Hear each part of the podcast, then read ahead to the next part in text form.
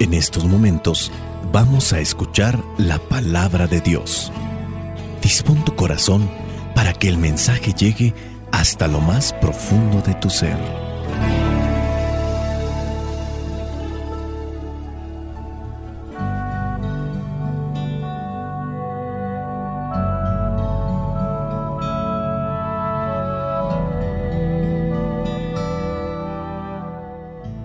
El Evangelio que la iglesia nos presenta para el día de hoy corresponde a Lucas capítulo 4 versículos del 16 al 30.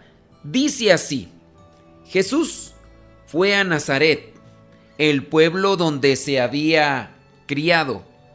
El sábado entró en la sinagoga, como era su costumbre, y se puso de pie para leer las escrituras le dieron a leer el libro del profeta Isaías y al abrirlo encontró el lugar donde estaba escrito, El Espíritu del Señor está sobre mí, porque me ha consagrado para llevar la buena noticia a los pobres.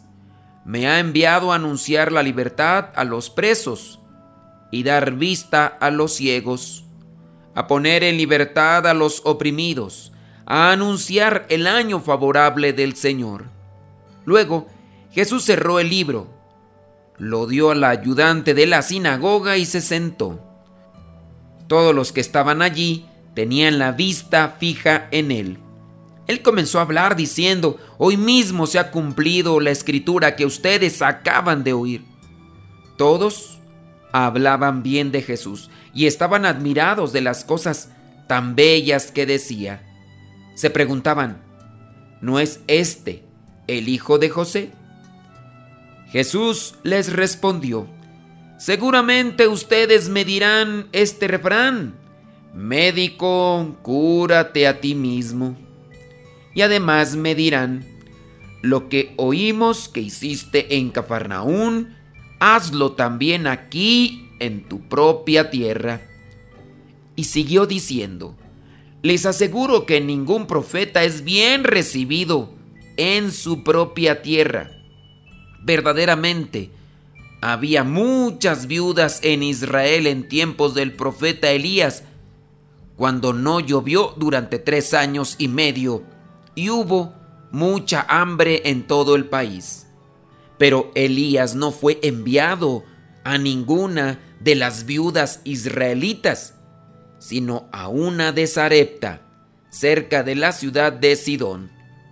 También había en Israel muchos enfermos de lepra en tiempos del profeta Eliseo, pero no fue sanado ninguno de ellos, sino Naamán, que era de Siria. Al oír esto, todos los que estaban en la sinagoga se enojaron mucho. Se levantaron y echaron del pueblo a Jesús, llevándolo a lo alto del monte sobre el cual el pueblo estaba construido para arrojarlo abajo desde allí. Pero Jesús pasó por en medio de ellos y se fue. Palabra de Dios. Te alabamos, Señor. Señor Jesucristo, nuestro divino Salvador Gracias te damos por tu infinito amor. Te escuchamos en la palabra, te recibimos y adoramos en la Eucaristía, te servimos en los hermanos.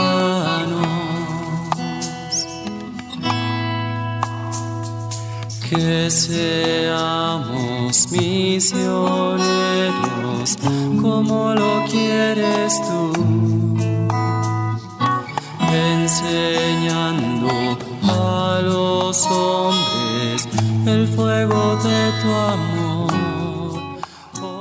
He visto muchas personas que se enojan cuando les dicen cosas malas, pero también yo creo que hemos visto o nosotros mismos nos hemos enojado cuando a nosotros nos dicen nuestras verdades. Eso fue lo que pasó en el Evangelio y que la iglesia nos lo presenta el día de hoy cuando Jesucristo comienza a sacarle todos los trapitos al sol o en su caso decirles todo lo que estaban pensando aquellos que estaban en la sinagoga. Los judíos se reúnen en sábado, nosotros nos reunimos en domingo. A Jesucristo le toca proclamar la palabra y comienza con la reflexión y empieza a decir todo aquello que muchos de los que están ahí presentes están pensando o diciendo. Tú sabes muy bien que esta situación se vuelve a repetir día con día. A lo mejor en el caso no que quieran matar al sacerdote en su caso que está predicando la palabra de Dios, pero si las personas llegan a tal punto de enojarse tanto que después ya le dicen a la esposa o a los familiares, ya no vuelvo a ir a misa, porque el sacerdote está, dice y dice estas cosas. Bueno, pues ahí tenemos un caso que se viene actualizando. Yo como sacerdote te puedo decir que en muchos de los casos digo una reflexión o interpreto la palabra de Dios. Y no propiamente estoy diciendo las situaciones de vida de los que están ahí presentes. Es decir, no lo estoy haciendo con intención de quererlos agraviar o molestarlos. Pero sí hay muchas personas que se molestan porque les está uno diciendo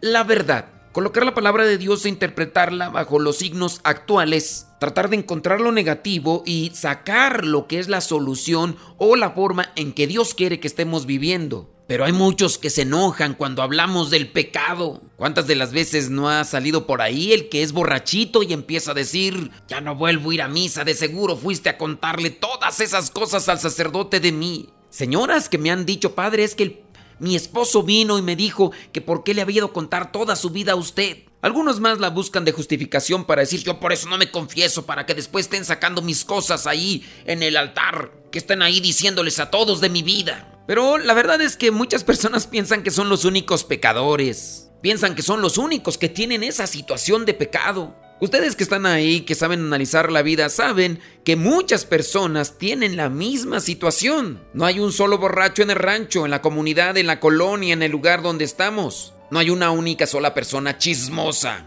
No hay tampoco una única persona que tenga adicción a la pornografía. No hay una sola persona única que pueda decir que está en la infidelidad. Hay muchas personas. ¿Te ha pasado a ti que te enojas porque escuchas al sacerdote que está hablando del pecado y te sientes interpelado, que te sientes prácticamente exhibido ahí donde estás tú escuchando la misa? Mira, si pasa eso, bendito sea Dios, bendito sea Dios porque quiere decir que estás poniendo atención. Hay muchas personas que llegan ya a dormirse ahí sí yo diría, cuestionense, porque pareciera ser que tienen una conciencia ya acabada, muerta, adormecida. A veces cuando yo veo que la gente está ahí colgando el pico como gallos despescuezados, trato de buscar un cambio en el tono de voz, ser un tanto más enérgico, buscar situaciones difíciles, a ver si los despiertan, pero hay gente que prácticamente ya tiene la conciencia adormecida. Son de esas personas que se acomodan y se empiezan a dormir a los 3, 4 segundos que se sientan después de la proclamación del Evangelio. Ahí sí cuestionense, ya nada los despierta. O a lo mejor es la mala educación de esas personas que tratan de cerrar sus ojos para decirle al que está predicando, no me interesa lo que estás diciendo y es más, me voy a hacer como que me estoy durmiendo. Bueno, podría ser el caso, pero ya cuando están cabeceando, que están diciendo a todo que sí, bueno, a lo mejor son muy buenos actores. Pero si en parte te molesta algo lo que está diciendo el sacerdote, es una buena señal de que estás poniendo atención. Ahora hay que tratar de hacer un ajuste de la vida. Llega Jesucristo ahí con sus conocidos, con sus paisanos y comienza a predicar, pero no le hacen caso. Es más, le llega a decir que aquello que dice la palabra que le tocó proclamar es algo que habían dicho los profetas y que se está cumpliendo en ese momento con Jesucristo. Otra de las cosas que nos presenta el Evangelio es que para que se realicen los milagros se necesita fe. Pero la fe no trabaja donde hay orgullo, donde hay soberbia. Y cuando comienzan las comparaciones, comienza también lo que es la soberbia. Sus paisanos comienzan a decir, ay, ¿a poco no es este el hijo de José? Ellos no pueden aceptar que una persona que ellos conocieron desde muy pequeño ahora esté hablándoles de la palabra de Dios. E incluso, ¿por qué no decir? Están haciendo una comparación. ¿Cómo puede ser que este, que estaba antes con nosotros, ahora se ha conocido en diferentes lugares? Se hable muy bien de él, que hizo milagros aquí, allá. La envidia, el orgullo, la soberbia impiden que los milagros se realicen. Y otra forma de poderlo también presentar es lo que es el prejuicio. El prejuicio impide acercarnos. El prejuicio impide tener esa caridad unos con otros e incluso la atención. Estos judíos, por todos estos defectos, han dejado que crezca su enojo a tal punto que quieren acabar con la vida de Jesús. Su odio, su rencor o su resentimiento, su coraje, los ha llevado a tal punto de sacar a Jesús de la sinagoga, llevarlo a una parte muy alta y quererlo arrojar de ahí. Pero obviamente esto no se realiza, porque hay un tiempo de Dios, las cosas todavía no se han cumplido. Para el que es siervo obediente y busca agradar al Señor, Dios tiene un plan. Dios interviene en la vida de aquel que le escucha, de aquel que le obedece. Dios intervendrá, Dios le va a ayudar para que su plan se complete. Sí, uno puede decir, no, pero era Jesús, de seguro él con sus fuerzas, con sus poderes, hizo que la gente se quedara ahí como engarrotados, así como decía el Chapulín Colorado, y por eso ya no le hicieron nada. Pero Dios interviene de una y de muchas maneras. Creo que nosotros hemos escuchado cómo la mano de Dios se ha posado sobre muchas personas en accidentes, en situaciones difíciles catástrofes naturales y cosas así por el estilo. Esta gente quería imponer su voluntad, pero la voluntad de Dios es más grande. Busquemos conocer cuál es la voluntad de Dios en nosotros. Seamos obedientes, seamos pacientes y esperemos el tiempo de Dios. Compartamos su anuncio, no solamente de palabra, sino también en nuestro actuar, o más bien con nuestro actuar. Y dejemos que la gente murmure, critique, que la gente se deje llevar por su egoísmo, por su soberbia, por su murmuración, por su prejuicio, por su chisme. Tú déjate llevar por lo que te presenta Dios día con día en su palabra. Y si es así, recibirás bendiciones de lo alto. La bendición de Dios Todopoderoso, Padre, Hijo y Espíritu Santo, descienda sobre cada uno de ustedes.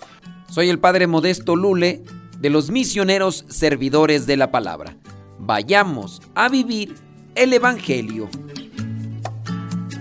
Lámpara es tu palabra para mis pasos, luz en mi sendero. Lámpara es tu palabra para mis pasos, luz en mi sendero.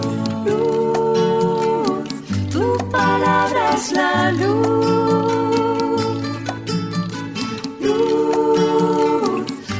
palabra es la luz.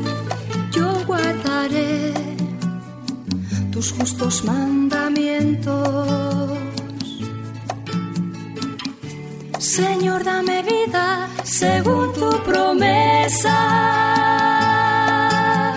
Lámpara es tu palabra para mis pasos, luz en mi sendero. Palabra para mis pasos, luz mi sendero. Luz, tu palabra es la luz. Luz, tu palabra es la luz.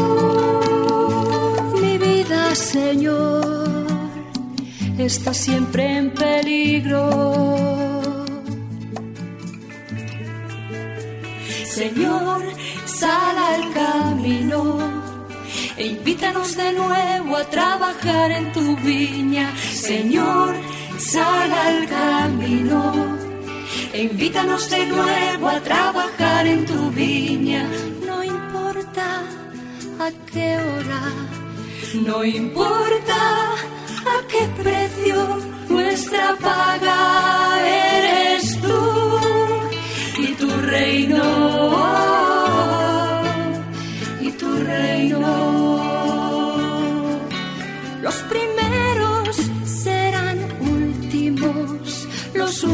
serán primeros.